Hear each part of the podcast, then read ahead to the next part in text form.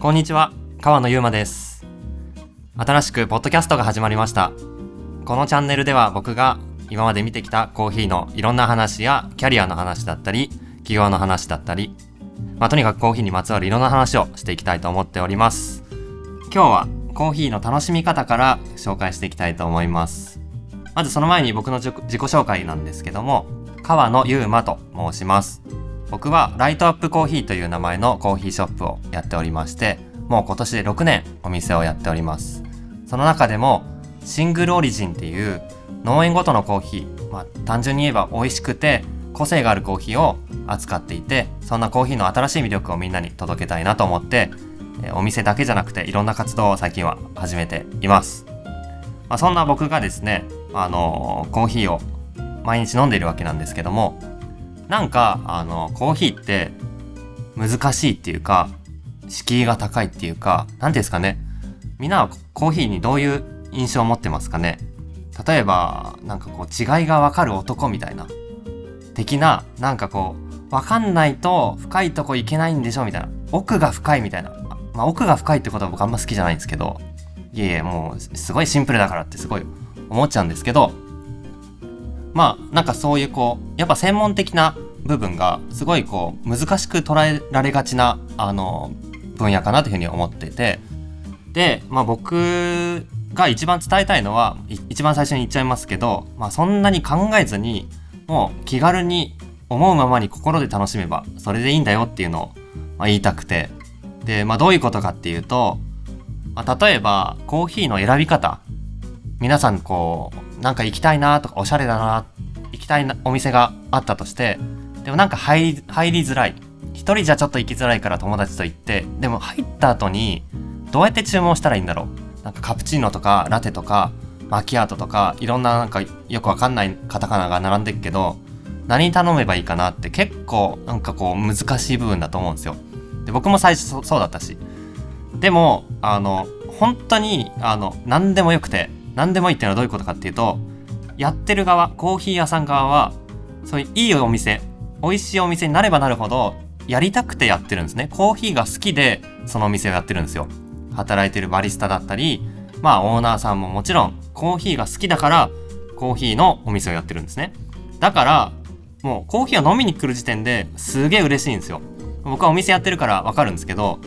なんかこう気まずそうにかしこまって来てもなんかこっちもやっぱりこうまずその肩の荷を下ろしてあげないといけないかなっていうふうに思っちゃうんでもうなんかもう普通に聞いてもらうのがベストだと思うんですね。うんとちょっと初めて来たんですけどどんなコーヒーがありますかとか。でまあそれもお店によって対応が違うのかもしれないですけどベストアンサーはミルク入れるのと入れないのどっちがいいですかってまあそう聞いてくるお店が僕はまあ一番いいなと思ってて。いきなりなんかエチオピアとガテマラとなんとかがあるんですけどどうしますとか。エアロプレスとドリップがあるんですけどどう入れますかって言われても何やそれみたいななっちゃうんでそうじゃなくてまあきっとコーヒーを伝えたいと思ってるお店ほどなるべく難しくない方法でアプローチしてくれるはずなんですよなので、えっ、と、まあ、飲みたいものをそのままストレートに言ってもらうというのが一番いいと思います。まあ、今日はラテが飲みたいな、今日はブラックにチャレンジしてみたいな、あったらもうそのまま言ってもらう。なんかこう豆もいろいろ書いてあるけど、絶対に飲まないとわかんないんですよ。なんかよくこう専門店行くと、オレンジのような爽やかな酸味とか、ナッツのような香ばしい。まあ、イメージはできても、ナッツが入ってるわけじゃないじゃないですか。オレンジをかじるわけでもないんで、あの、結局、飲んでみないとわかんないのがもう全てなんですね。だったら、もう最初から自分にはどういうのが合うかみんなわかんないんで、あの、もう全部聞いてもらうのがいいと思います。絶対にコーヒーみんな好きなんで答えてくれるはずで、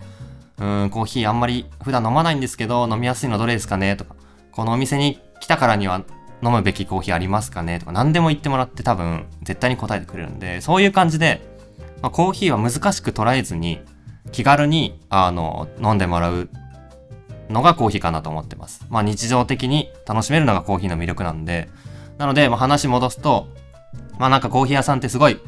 難しそうに思うし、頼み方もわかんなかったりするかもしれないけど、もう逆に待ち受けてるんで、全部聞いてしまうっていうのが、本当は僕はま、あ正しいコミュニケーションなのかなと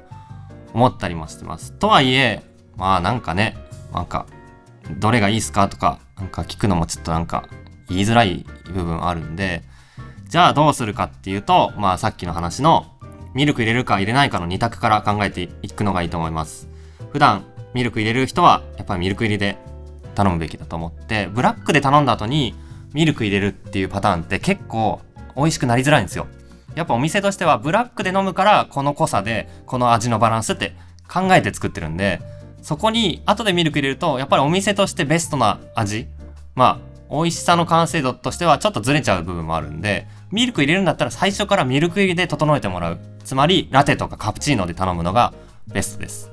で、ラテとカプチーノの違いは、本当にこの辺なんかお店によって若干違うんでややこしいんですけど、あの、ラテの方がミルクが多い。カプチーノの方が泡が多いんで、ミルクの液体は少ない。つまり、コーヒーの味が濃く感じます。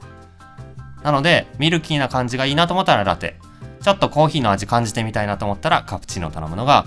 いいと思います。で、一方でブラックで頼みたい。えー、お砂糖を入れずに、ミルク入れずに楽しみたいっていう方は、ドリップコーヒーだったり、まあ、ブラックで、えー、書いてあるメニューを注文するのがいいのかなとは思ってます。そっから先は、なんかこう好きになったら勝手に知っていくと思うんですよ。そのコーヒーによくあるこの産地のなんか違いを知らないといけないのかなとか、味のこの違いをちゃんとわかんないとこう頼んじゃいけないのかなみたいのは、マジで全くなくて、